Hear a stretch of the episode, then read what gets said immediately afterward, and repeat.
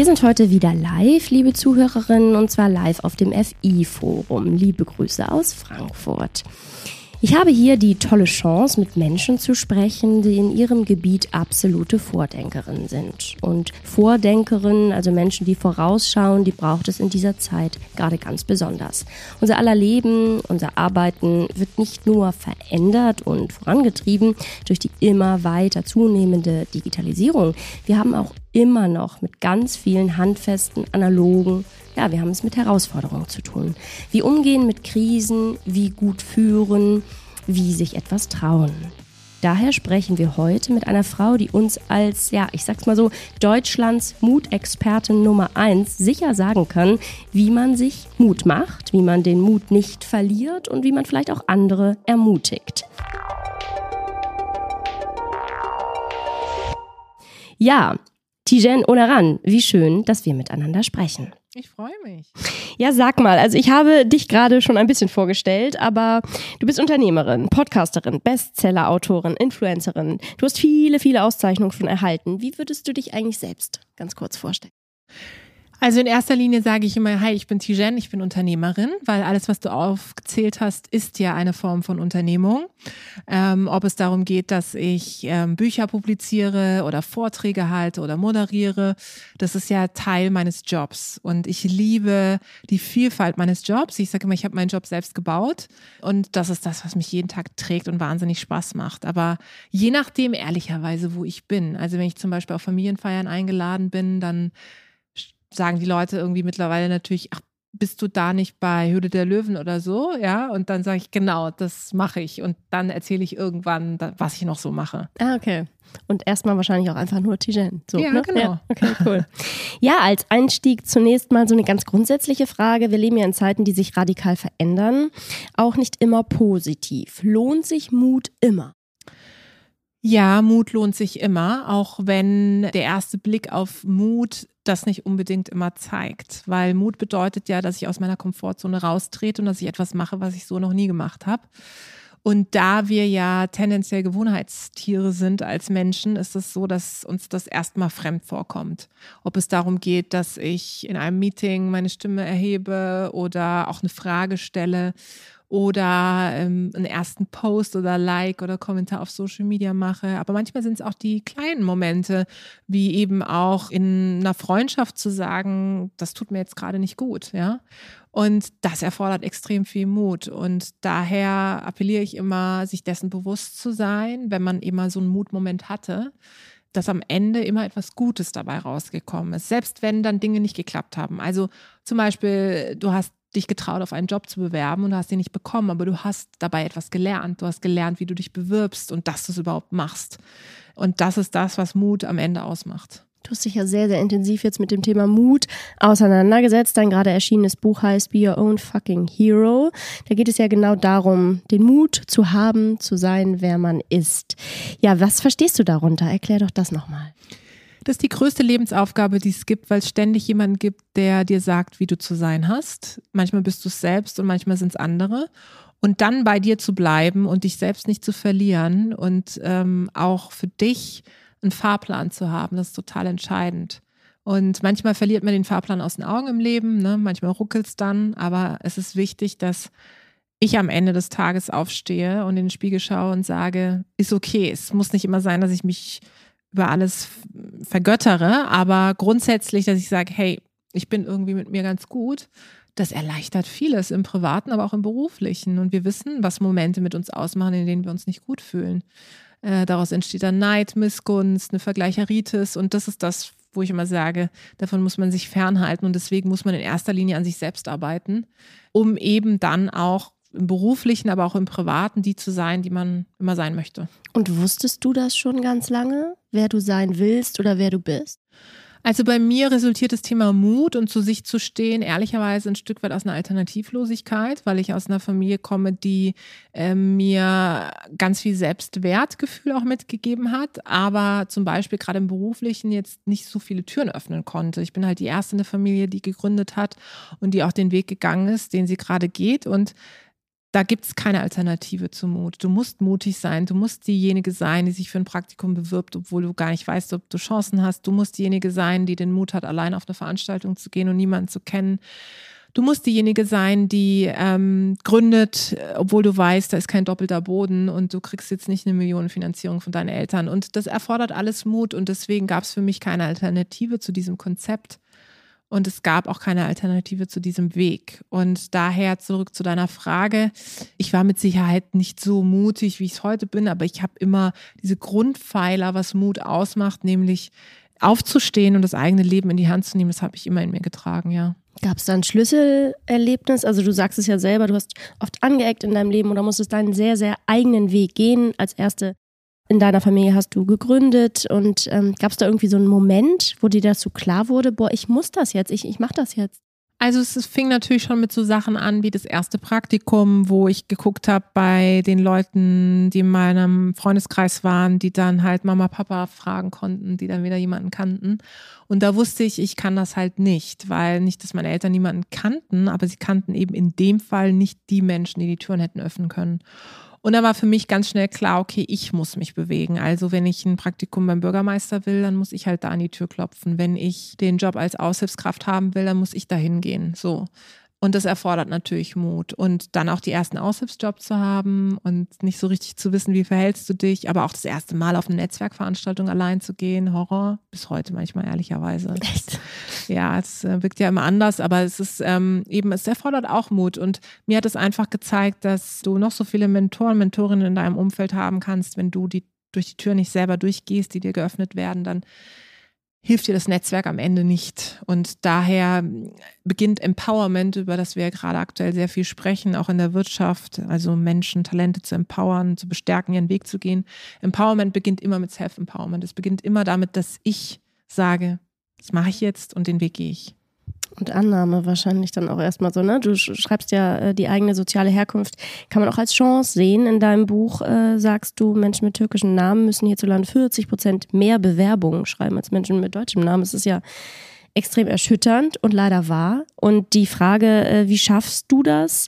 Nicht zu resignieren, sondern es als, als Chance und nicht als Mauer zu sehen. So. Mhm. Also also Resignation ist für mich kein Konzept, weil dann hätte ich ziemlich viel, sag ich mal, Tristesse in meinem Leben und das will ich nicht. Dafür genieße ich das Leben auch zu sehr, auch wenn ich natürlich auch Momente habe, wo ich denke, so warum tust du dir das alles an?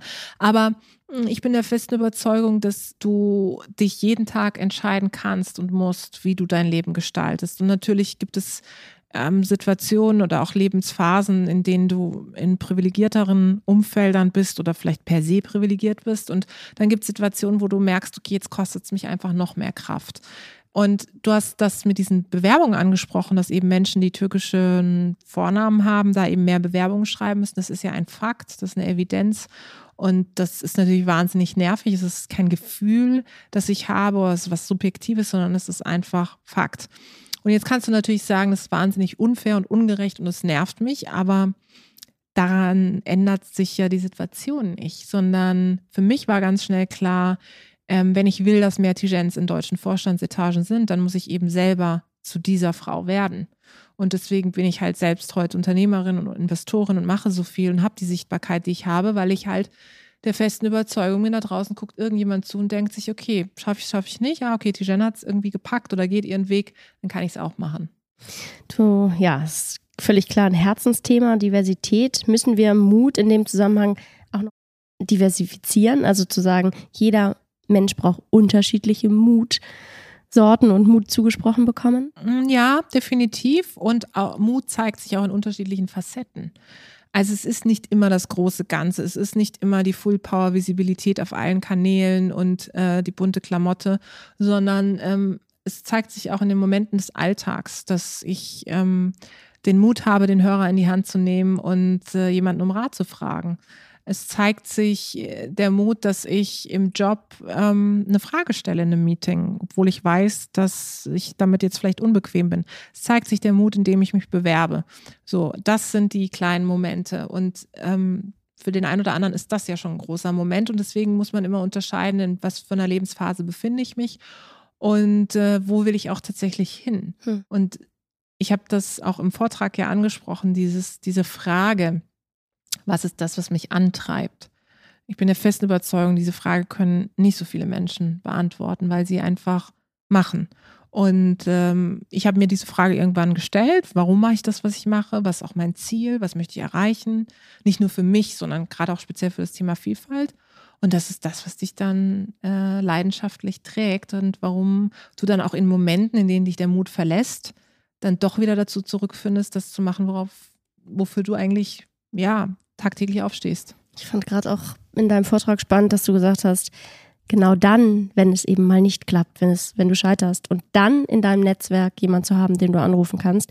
Also das zum Mut, auch dieses Netzwerk und dann den Mut zu haben, dann auch anzurufen, so gehört. Also ja, und das kostet ganz viel Überwindung, mhm. weil ähm, es ist natürlich so, wenn du dann irgendwie schon, ich sag mal, viel Erfahrung hast, dann kennst du vielleicht auch sogar mehr Menschen, aber vertraust du dann auch mehr Menschen? Weiß ich nicht. Also, und das ist ganz entscheidend, dass du halt so ein Inner Circle an Leuten hast, wo du weißt, ich kann jederzeit anrufen, ich kann mich anvertrauen. Es reicht eine Person, manchmal sind es zwei, manchmal sind es mehr, aber das ist wichtig und das ist zum Beispiel auch etwas, was mich total trägt, weil natürlich habe ich diese Momente auch persönlich, aber auch beruflich.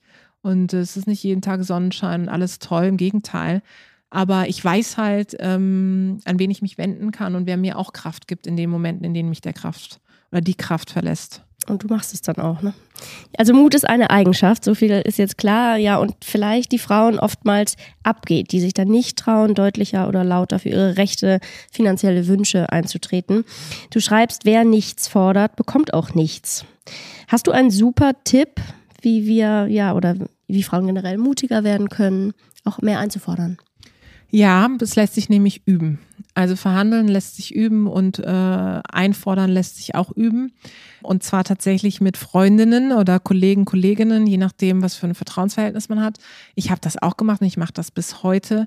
Ähm, ich stelle mit meinen Freundinnen Gehaltsverhandlungen nach, also diejenigen, die eben auch angestellt sind. Ähm, ich stelle auch Situationen nach, die ich jetzt komme, wo ich weiß, okay, jetzt muss ich den Mut haben, für mich einzustehen. Und wenn du das so, ich sag mal, trainierst, und routinierst, dann fällt es dir leichter. Warum fällt es uns in den Situationen schwer? Weil wir überfordert sind und weil wir nicht auf eine Art Schablone zurückgreifen können. Und du wirst das nie perfektionieren, keine Frage. Aber es geht darum, dass du einfach routinierter im Umgang damit bist, für dich einzustehen. Und manchmal ist es eben ein Satz, den du sagst. Manchmal ist es auch etwas, was du nicht sagst, ja. Und das zu üben, und Leute zu fragen, die schon in den Situationen waren, das hilft total. Oder die Stille mal auszuhalten, etwas zu fordern und dann einfach mal. Ja, und dann nicht nochmal die dritte Schleife zu drehen mhm. oder auch seine eigene Forderung klein zu machen mit äh, Füllwörtern wie vielleicht oder könnte oder würde, sondern einfach eben auch bold in dem Moment aufzutreten. Weil gerade, ich glaube, auch in so einer Verhandlungssituation ist es ja häufig so, dass wenn beide Seiten es wollen, man sich eben auch einigt, ob es ums Gehalt oder Projekte oder Verantwortlichkeiten geht. Es wird ja relativ schnell klar, sind die Fronten verhärtet oder funktioniert das? Und da, finde ich, kann man dann schon einen Punkt machen. Jetzt hast du über das Individuum gesprochen. Also was kann ich machen? Wie kann ich trainieren? Vielleicht mit einer Freundin oder was ich auch mal schön finde, in der Rolle der Freundin. Also nicht für mich, sondern für die andere das machen.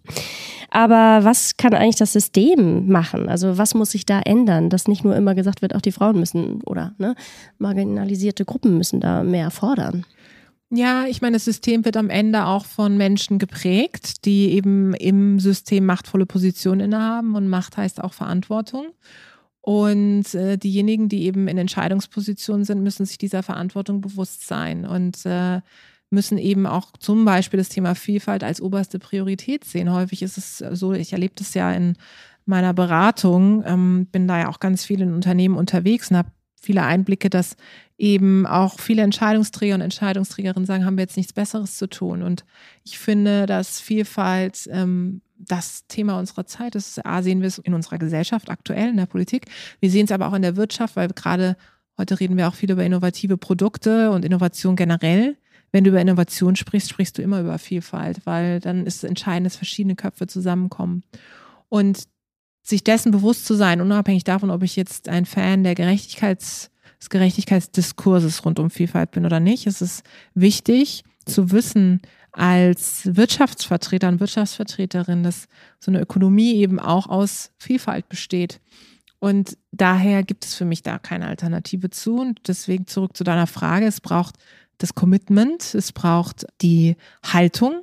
Aber Haltung ohne Handlung ist eben auch nichts, ne? Und braucht es auch Vielfalt im Angebot sozusagen? Also braucht es zum Beispiel Thema Female Finance eine ganz andere Ansprache? Also tatsächlich ist es so, dass ich das Thema Female Finance total spannend finde, weil ich schon beobachte und gibt es ja auch Studien zu, die zeigen, dass Frauen, die mit einem anderen Narrativ angesprochen werden, wie sie zum Beispiel investieren, sehen wir auch aktuell auch in den sozialen Medien, dass es da ganz viele ähm, sichtbare Role Models gibt, die sich des Themas annehmen, dass die Frauen sich dann eben anders abgeholt fühlen. Und ich glaube schon, dass das einen Einfluss hat, wie du auf Frauen zugehst. Und ich habe jetzt in letzter Zeit auch mehr auch zum Thema finanzielle Unabhängigkeit gemacht oder gepostet und gezeigt und erzählt.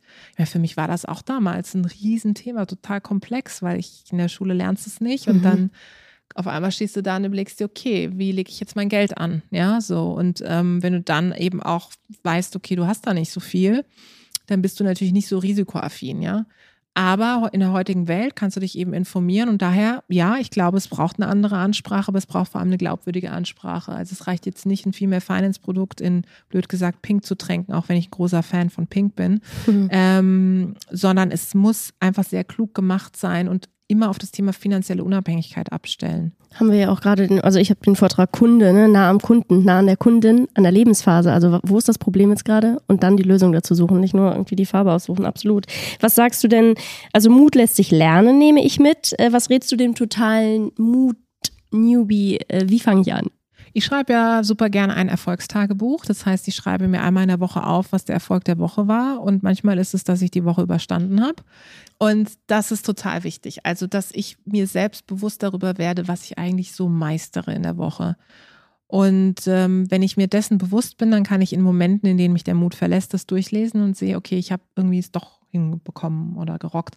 Ich glaube, all diejenigen, die jetzt zuhören, werden sich an Momente erinnern, wo man im Nachhinein denkt, es war eine krasse Zeit, ich weiß gar nicht, wie ich es gepackt habe und doch hat man es gepackt. Und dann nochmal diese Situation durchzugehen und zu überlegen, was sind die Learnings, das trägt einen dann. Und das hilft einem Newbie, aber auch einem Mut-Oldie tatsächlich ja, sich dessen jeden Tag auch bewusst zu sein. Die sozialen Medien sind ja eigentlich auch ein ganz guter Mutspielplatz. So, wie viel gebe ich preis? Ich habe es noch unter Kontrolle. Äh, würdest du das empfehlen an alle? Probiert euch da mal aus. Es ist auch eine Charakterfrage, keine Frage. Und ähm, bevor ich ein Tool wie Social Media nutze, muss ich eigentlich erstmal an mir arbeiten, weil klar ist, in dem Moment, wo du sichtbarer wirst, wird es auch eine höhere Angreifbarkeit geben. Dazu musst du gar nicht so viel tun ähm, weil in dem Moment positionierst du dich ja und dann gibt es halt Gegenwind. Und deswegen beginnt eigentlich die Hausaufgabe vorher, sich damit zu beschäftigen, wie will ich wahrgenommen werden, was sind meine Themen, was sind meine Positionen. Und dann kann ich auf Social Media unterwegs sein. Und dann muss ich mir aber auch überlegen, okay, in welcher Frequenz und in welcher Intensität. Und ist es wirklich die vollkommene Visibilität oder ist es eher der Like oder der Kommentar und die Beobachtung, ja? Und das ist total wichtig, eben dieses, warum mache ich das, was ich mache und wozu mache ich das? Erst das zu beantworten und dann das Wie. Okay, du bist ja sehr aktiv, ne? Also dein Post äh, zum Beispiel, mein Lippenstift lässt mein Hirn nicht schrumpfen, mit sehr schönem roten Lippenstift. Der ähm, macht auch Mut. Wie wichtig ist auch über Kleidung Mut zu zeigen oder Mut zu beweisen? Du bist ja heute auch sehr schön bunt angezogen. Das sieht man jetzt nicht, aber ich sage es jetzt einfach mal.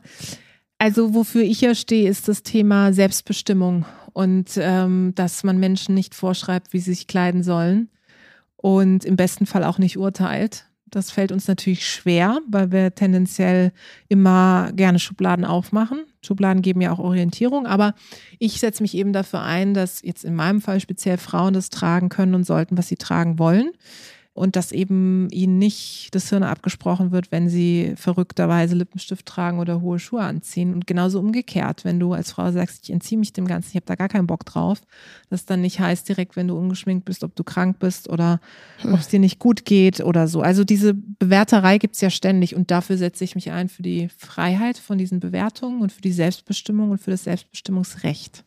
Jetzt wurdest du gerade auf der Bühne ja auch genau danach gefragt, wie gehe ich eigentlich mit dieser Bewertung in Social Media um? Wie hältst du das aus? Und die Frage an dich auch, also einmal das und dann auch, äh, schürt es eine Kultur, die den Mut eigentlich abstraft, sich so Ja, ich fange mit dem letzten an. Es braucht definitiv mehr Mut ähm, in diesen Tagen als weniger. Also ich merke das auch an mir selbst, dass ich häufig mein Handy in die Hand nehme und in dieses Internet reingucke und denke, ich möchte es gerne wieder zumachen. Aber in solchen Momenten kommt eben doch die Mutige in mir raus, weil jetzt erst recht, also jetzt braucht es erst recht diese Stimmen und die Haltung und die Sichtbarkeit. Und wie gehe ich damit um? Es ist ehrlich gesagt gemütszustandsabhängig. Es gibt Tage, da kann ich das abschütteln und es gibt Tage, da lese ich zwei Buchstaben und weiß schon, in welche Richtung der Satz geht. Habe ich schon gar keinen Bock mehr.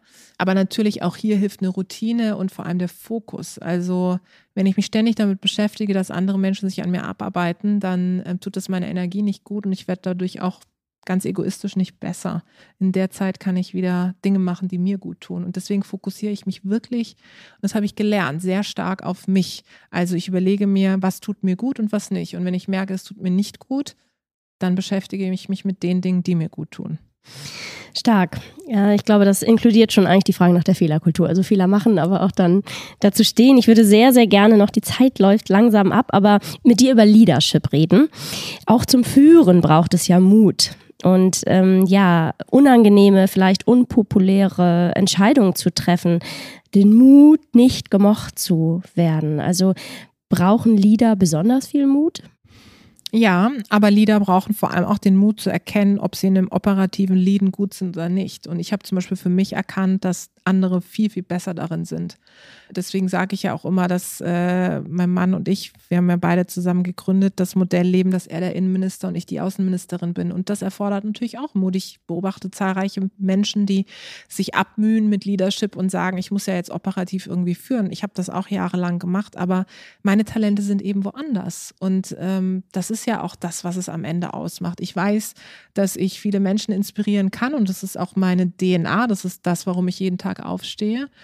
Aber ich weiß, dass andere in der operativen Führung wesentlich besser sind und klüger und smarter und einfach viel leichter das Thema angehen, als ich es je könnte.